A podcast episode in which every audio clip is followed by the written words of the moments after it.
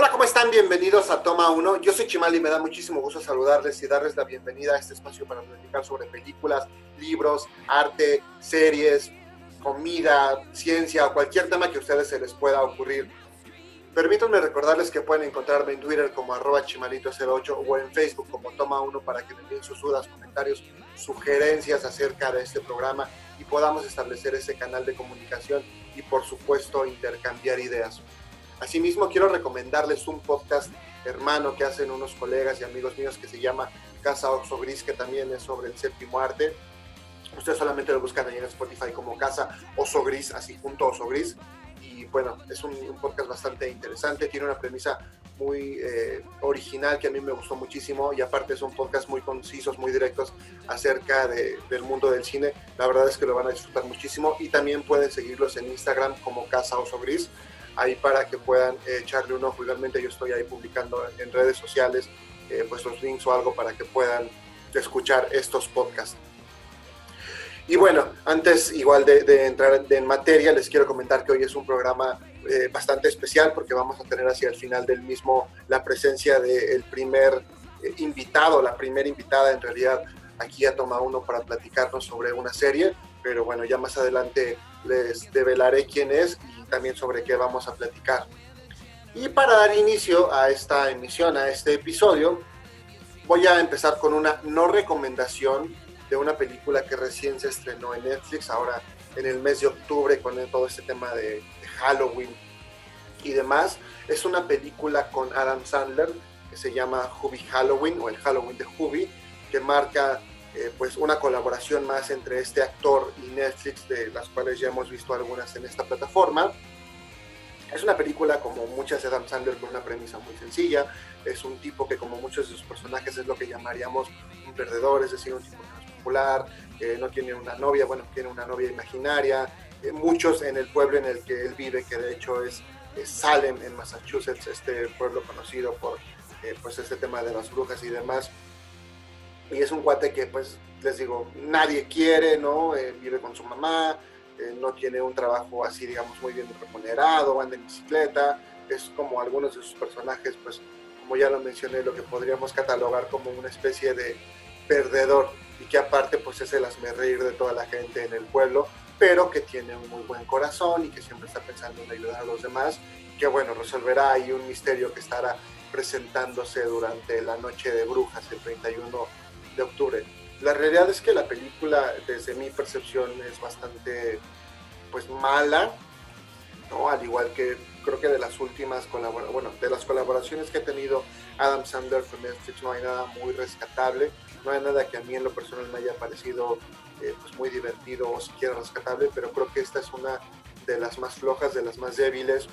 Retoma un poco él este personaje como el que aparece en El Aguador, y también esta parte de usar como un personaje con una especie de impedimento del habla, como lo que, a lo mejor lo que vimos en Little Nicky o El Hijo del Diablo. Entonces, bueno, por ese lado creo que no resulta demasiado gracioso lo que hace Adam Sandler. Además de todos los eh, lugares recurrentes que tienen estas películas, ¿no? es decir, pues un interés romántico, que es a lo mejor la chica que nunca se había fijado en él y que finalmente eh, pues lo va a encontrar y va a decir, ay, qué guapo está. Además, por supuesto, de actores que vemos generalmente en sus películas como Kevin James, o también Robert Schneider, que es súper amigo de él.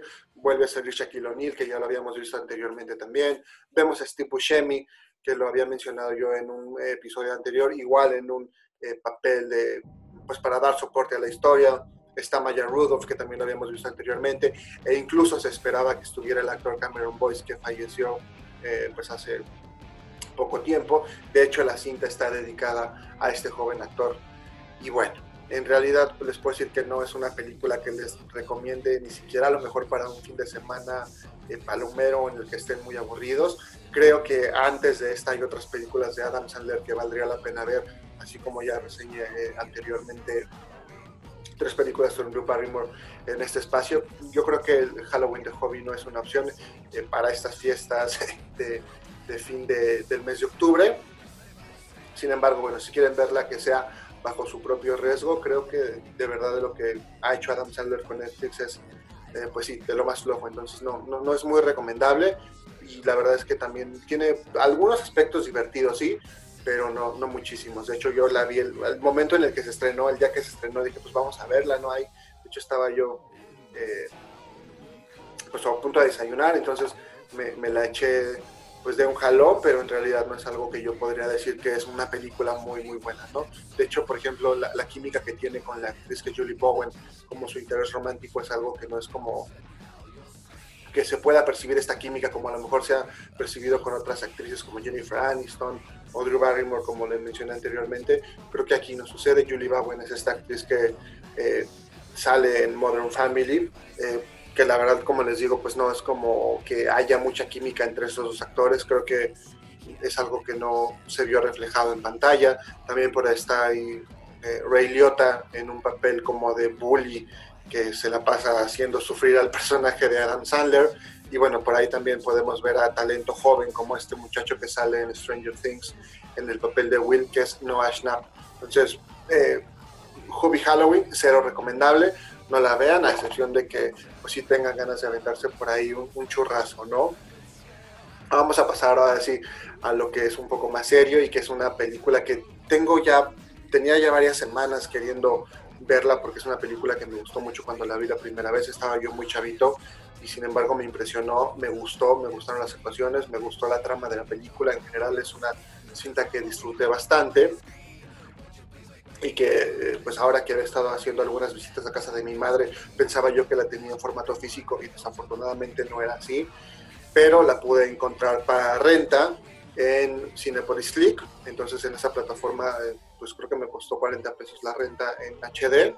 Y si no, por ejemplo, si tienen este paquete de Amazon o otras plataformas como Claro Video, que es el de Paramount, también la pueden encontrar ahí, nada más que ahí solamente la van a encontrar doblada al español y yo la quería ver en su idioma original, por eso decidí rentarla a través de esta plataforma de Cinepolis Click.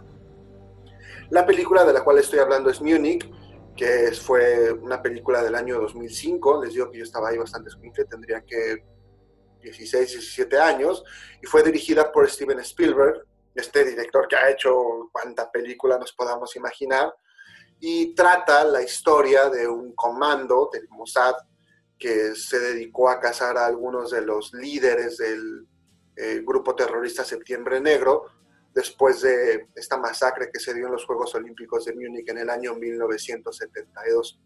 Es una película que es una especie de, pues como de, entre thriller y también drama, ¿no? Este, un poco así como de espionaje y también de acción, pero que cuenta esa historia eh, que pues está basado en la realidad, es un drama histórico eh, de este comando, de este grupo de, agentes que se dedicaron a la caza de estos personajes, de 11 miembros de Septiembre Negro, y bueno, tenían eh, la misión de aniquilarlos uno por uno hasta poder acabar con estos líderes terroristas. El reparto está encabezado por Eric Bana, a quien habíamos visto en esta primera versión de Hulk y también apareció en Troya como Héctor.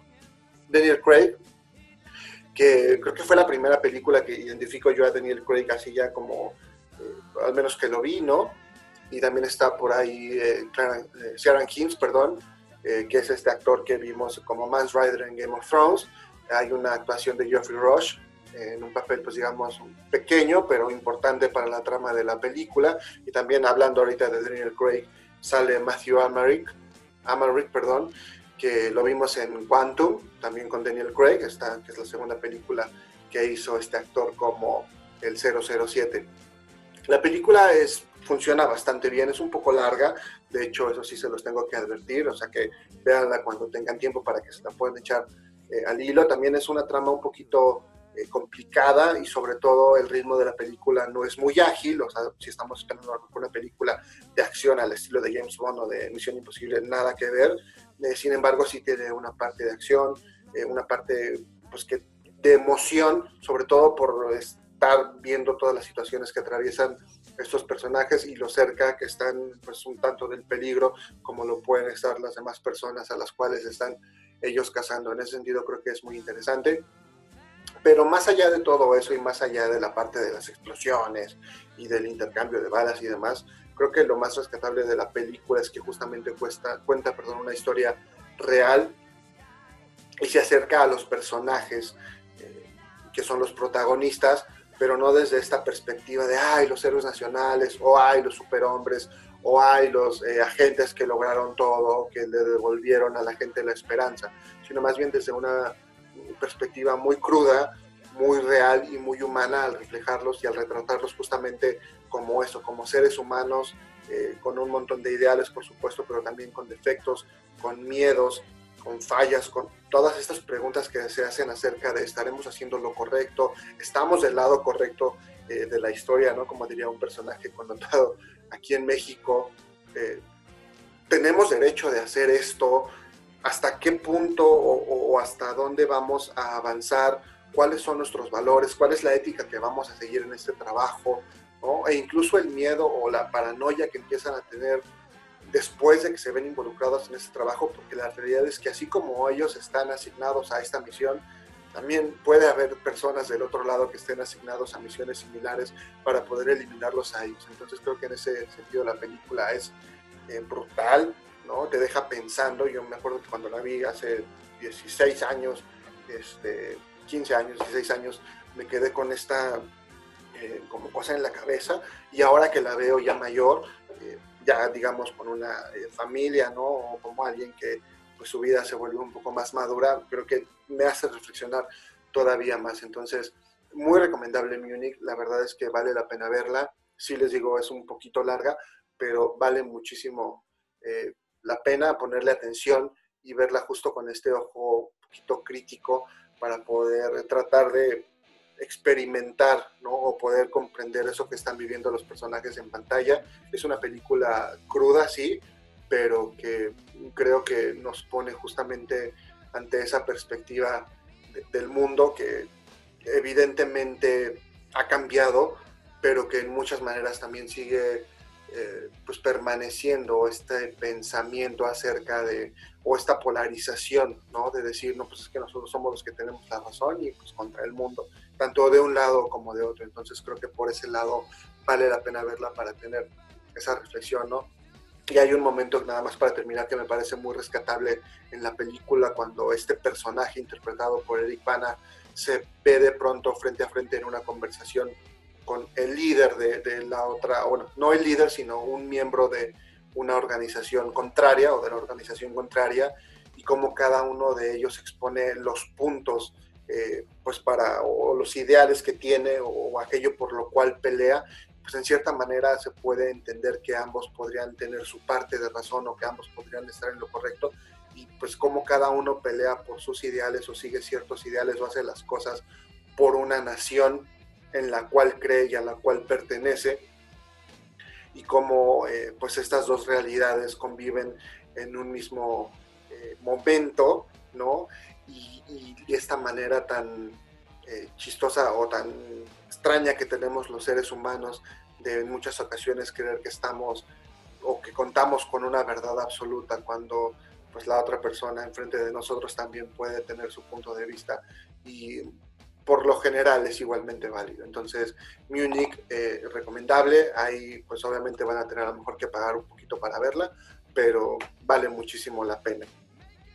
Voy a continuar con una película que nada tiene que ver con esta eh, onda política ni con ese drama histórico, más bien es una película pues más cercana a la ciencia ficción y me llamó la atención que es una película española que de hecho me recomendó eh, mi padrino, al cual le mando un saludo y que también es bastante fan del séptimo arte. Y es una cinta del año 2018 que, 18, perdón, que dirigió Oriol Paulo y que está protagonizada por Adriano Ugarte y Chino Darín.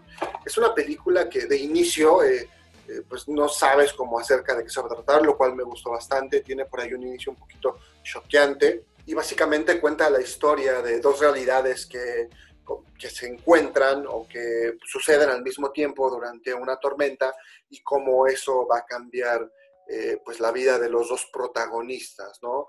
Y bueno, como ambos, o al menos uno de ellos, que es el personaje interpretado por esta chica Adriana Ugarte, va a intentar recuperar esa realidad que ella conocía Al reparto se unen dos actores que creo que ahorita vale la pena mencionar. Uno es Álvaro Morte en el papel de David Ortiz, que muy probablemente conozcan por su interpretación del profesor en esta serie de La Casa de Papel y también otro actor que interpretó a un personaje de una serie que pueden ver en Netflix que se llama Frances, Frances perdón, Orella en esta serie de Merlín. La película, como les digo, es una película de ciencia ficción, un poco retomando esas premisas de, por ejemplo, Dark, que les platicaba yo en el primer episodio, de Volver al Futuro, ¿no? Ya saben más o menos por dónde va, pero creo que lo manejan bastante bien, si bien también cae en algunos lugares comunes e incluso de pronto tiene por ahí eh, se acerca un poco a, esta parte romántica y cursilona. Creo que la película es buena, con sus fallas, por supuesto. Creo que todas esas películas que tratan temas eh, de, realidades alternas o que conviven en el mismo espacio, de viajes en el tiempo, pues pueden tener como este tipo de, fallas, ¿no? O de cosas que de pronto no quedan muy claras o que podrías decir por qué lo resolvieron de esta manera. Sin embargo, la película vale la pena. Eh, no es muy larga, durará quizás un poquito, creo que ni siquiera llega a las dos horas, pero la verdad es que la trama eh, pues se va bastante rápido. Sí, de pronto tiene algunos momentos en como que se estanca, pero en general es bastante ágil y creo que la pueden disfrutar muchísimo si es que les gustan este tipo de, temáticas. Si no, la realidad es que pues para nada se las recomiendo. Eh, y bueno, esta es una película española, como ya les dije, lo cual creo que también vale la pena ver otro, otro cine ¿no? que, salga de Hollywood y que trate estos temas. Si bien no siempre se logra a lo mejor el cometido esperado, hay muchas veces en que sí. Entonces creo que circunscribirnos a solamente Hollywood es algo que, que no es muy saludable, sobre todo si queremos abrir nuestra mente a otras posibilidades y a otras películas que igualmente puedan ser eh, divertidas y además presentarnos temáticas vistas desde a lo mejor una perspectiva diferente a la que nos da eh, Hollywood, ¿no? La pueden encontrar en Netflix. Y bueno, les he platicado en, en las últimas dos episodios, había yo mencionado una película de John Favreau que se llama Chef. Les había dicho que es muy recomendable, que la vieran, que incluso se me adelantaran, porque yo pensaba reseñarla próximamente. Y así lo hice, así lo voy a hacer. Eh, tuve que verla porque hablar de ella me recordó lo mucho que me gustó esa película cuando la vi en cine, que fue hace ya pues algunos años, que será seis años porque es una película del año 2014. Y para ponerlos un poquito en contexto de por qué se la recomiendo y por qué les recomendé eh, hacerse o prepararse un snack para que la vieran, es que esa película cuando yo la fui a ver, estaba yo con mi actual, bueno, con mi pareja, eh, que ahora es mi esposa, y, el plan era después de ver la película quizás ir a cenar algo. Entonces fuimos a ver la película, estábamos ahí sentados en la sala de cine y bueno, como es una película sobre un chef, ya se imaginarán que de pronto en la pantalla el personaje de John Favreau hace unos platos ahí increíbles, ¿no? De, hay un momento en que, por ejemplo, prepara un sándwich de queso, un grill sándwich que se ve delicioso, entonces nosotros eh, pues teníamos un poco de hambre, estábamos, entramos a ver la película y nos estábamos ahí eh, pues saboreando todos los platillos que preparan mientras veíamos la película, entonces por eso les recomendé que se hicieran un snack antes de ver la película, si ya la vieron no me dejarán mentir. Y si piensan verla después de esta reseña y esta recomendación, entonces sí prepárense un snack porque la verdad es que de lo contrario van a tener muchísima hambre terminando la película. ¿Por qué se la recomiendo? Además de que, porque se ven unos platillos increíbles ahí eh, que preparan y demás, creo que es una película que vale muchísimo la pena porque habla justamente de algo que les platicaba yo también anteriormente, de, perseguir tus sueños y de seguir lo que te dice tu corazón para poder eh, buscar esa, esa felicidad, ¿no? ¿Y por qué? Porque, bueno, es un personaje, el que interpreta John Favreau, que es un chef que se llama Carl Casper, que tiene este momento de inflexión en su vida en el que pareciera que todo se derrumba y de pronto pues toma un camino quizá inesperado para él, que va a ser el que justamente lo ponga eh, de vuelta en su centro, en su relación consigo mismo como profesional, como hombre y también, por ejemplo, como padre, eh, como hombre de familia y entonces le muestre la luz y esa, pues como que lo haga ponerse otra vez en contexto para volver a sentir esa pasión y para hacer lo que ama y, poder realmente sentirse pleno sin necesidad de estar siguiendo quizá un programa que no tiene nada que ver con quien él es en, la vida real y con los sueños que desea perseguir. Entonces por ese lado creo que vale muchísimo la pena, además de que eh, John Favreau lo hace muy bien en la dirección y también en la en el papel principal y de que está acompañado por un reparto que vale muchísimo la pena. Entre ellos está eh, John Leguizamo, que hace un papel increíble como un amigo suyo. Está Scarlett Johansson, que si bien no sale mucho también es importante para la trama. Dustin Hoffman, Sofía Vergara, y no se los voy a decir, pero hay ahí un cameo muy interesante y que vale la pena y que creo que van a disfrutar muchísimo. y bueno, es una película que, como ya les dije, habla sobre la importancia de, de las relaciones también, de una relación padre-hijo. En algún momento también es un road trip. Entonces, es una película muy completa, es muy divertida, pero aparte de todo tiene estos mensajes, creo que son eh, muy bonitos y que yo rescato. Por supuesto, la relación con, con el hijo y la manera en que le transmite a, a su hijo esta pasión por, por, la cocina y por lo que él hace y también pues cómo en cierta forma lo, educa o lo, lleva hacia una parte de la importancia de hacer bien las cosas y de servir en la vida. Y, lo demás, que es lo que a mí me parece más rescatable de esta película, es esto de hacer lo que amas y amar lo que haces, porque sin duda eso es algo que nos puede hacer sumamente plenos y que nos puede ayudar a transitar por este camino de la vida que de pronto no es tan sencillo. Entonces, chef o chef a domicilio, como también se le conoció aquí en, en México, véanla, absolutamente recomendable. La pueden encontrar en Amazon Prime Video. No se van a arrepentir y si no les gusta, escríbanme también para que podamos tener un debate. Ya saben que estoy en Facebook como Toma Uno y en Twitter como arroba chimalito08, pero les aseguro que les va a encantar. Y bueno, para poder darme un break, beber algo y platicar sobre lo siguiente y darle la bienvenida a la invitada que tenemos el día de hoy, los voy a dejar con una canción y regreso en breve para platicarles por qué estamos escuchando esta rola y sobre qué vamos a hablar con nuestra invitada.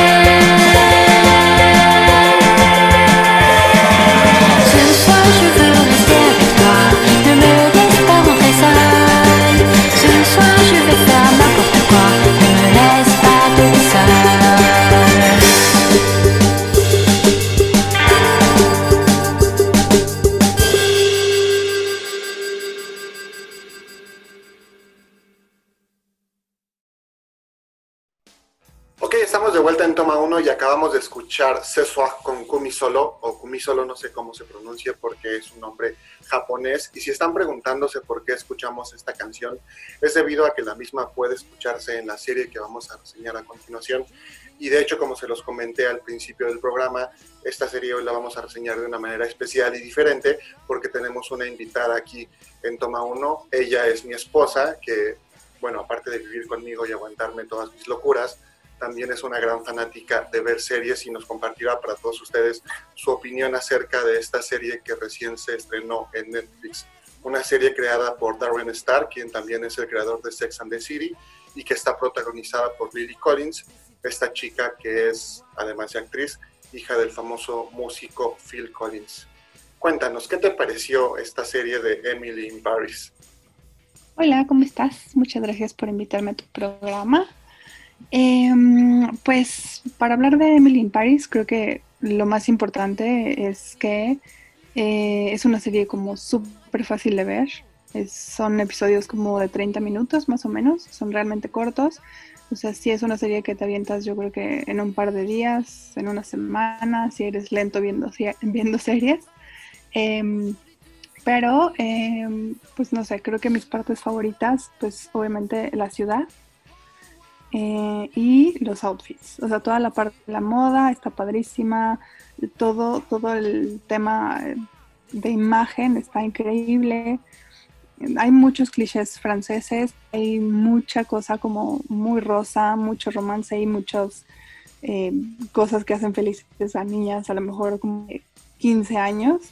Em, creo que la serie se queda un poco en eso, o sea, retrata una parte de la vida como como muy rosa, como muy idílica, como estas vidas eh, hollywoodescas, ¿no? En las que lo que todo sale bien y que todo se desarrolla así como perfecto para la, protagonista. Creo que em, fuera, de, fuera de la parte de la moda y de la ciudad, no sé, los paisajes y la imagen, em, no hay nada que se pueda rescatar realmente. Las actuaciones no son nada del otro mundo, de hecho son bastante, em, no sé, X por así decirlo, pero eh, pues todo lo demás está divertido, está llevadera, está cool y está como muy actual en el tema de redes sociales y demás, está, está padre como esa, esa línea que le dan. Oye, una pregunta. Sí, sí, sí. Una pregunta porque yo vivo contigo y te conozco. ¿En cuánto tiempo viste Emily in Paris? La verdad no tengo un registro, pero em, pues probablemente como en, como en una semana, tal vez menos. Ok, o sea, estuvo bien dentro de tu average, ¿no? Sí, sí, sí. No, no recuerdo cuántos episodios eran, creo que ocho o diez, no estoy segura. Em, pero te digo, como son episodios realmente cortos, o sea, es como que los puedes ver mientras comes o mientras estás haciendo algo así relax, o sea, son muy, muy fáciles de ver. Pero digamos que no, que no te picaste mucho con esta serie. pues sí, pero porque así soy yo. O sea, si empiezo a ver una serie, por lo general sí está así como medio comedia y medio romance y pues así la, la voy a acabar, ¿no? Igual si fuera una serie más pesada, tal vez sí me hubiera tardado un poco.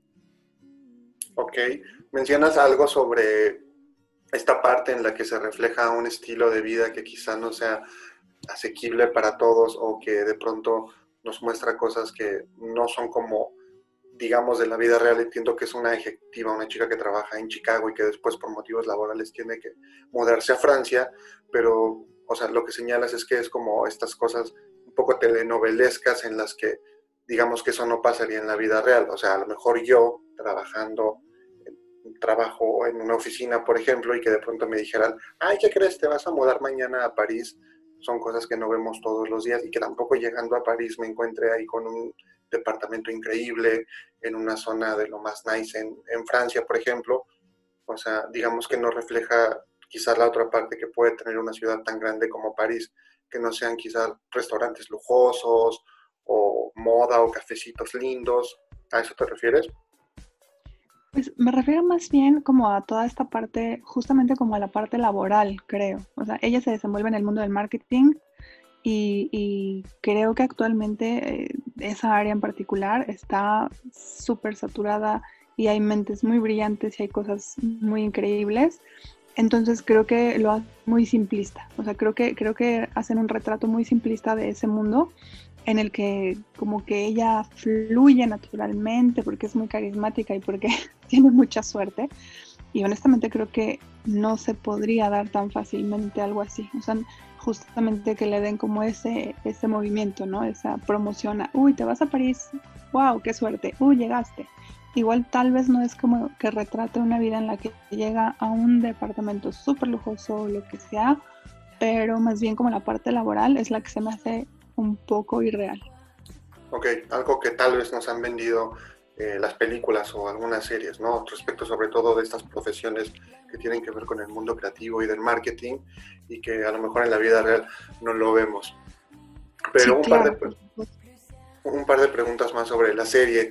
Eh, leí yo por ahí algunas críticas que decían que los franceses estaban un poco molestos porque los retratan como gente floja, que todo el tiempo están fumando, que a lo mejor no son muy limpios, eh, impuntuales, que son infieles, en fin, como que no son una sociedad eh, muy madura en algunos sentidos, ¿no? Por ejemplo, que son sexistas o que están muy atrasados respecto a algunos temas de igualdad de género. Desde tu perspectiva, ¿esto pasa en la serie? O sea, ¿puedes afirmar que sí es algo real o a lo mejor están ahí exagerando un poco con esta crítica acerca de la misma? creo que sí pasa. Sí, la serie retrata muchísimo todos esos aspectos que acabas de mencionar. Em, tal vez no como al nivel para que los franceses se hayan ofendido y hayan hecho como toda una, este, como todo un tema, ¿no? El, odiar la serie, pero sí, sí los retrata de una manera tal vez como un poco extrema. Digo, no sé, tendría que conocer a, muchas personas francesas para yo poder estar como en el nivel de decir, es verdad lo que dice la serie o no, pero eh, pues de entrada creo que creo que sí retrata a un francés un poco perezoso más que nada y, como gruñón. Ok, pues ya saben, amigos franceses, si escuchan Toma Uno, denos su opinión acerca de esta serie. Y bueno, nada más para finalizar, entonces, en tu escala del 1 al 10, ¿qué tanto te gustó Emily in Paris y qué tanto se la recomiendas a las personas que escuchan Toma Uno? pues si quieren ver una serie como eh, entretenida, como palomera para ratitos libres que tengan, un 8-9. Si esperan algo más profundo o interesante, realmente no se pierden de mucho. Muy bien, pues ahí tienen la opinión de una persona que realmente sí ve muchísimas series y que puede darles como una reseña pues este más aterrizada te agradezco mucho por compartirnos tu opinión acerca de Emily in Paris, eh, también por recorrer París conmigo, por apoyar este proyecto y todos los que he decidido emprender a lo largo de los últimos 10 años, eh, por enseñarme a ponerle sal al pico de gallo, pero sobre todo por tolerar mi pasión desmedida por ver películas y hablar acerca de ellas. Eh, para despedir el programa me gustaría dedicarte una canción que espero que sea de tu agrado y también agradecerle a quienes nos escuchan su presencia en un episodio más de Toma 1. Hasta la próxima. Gracias.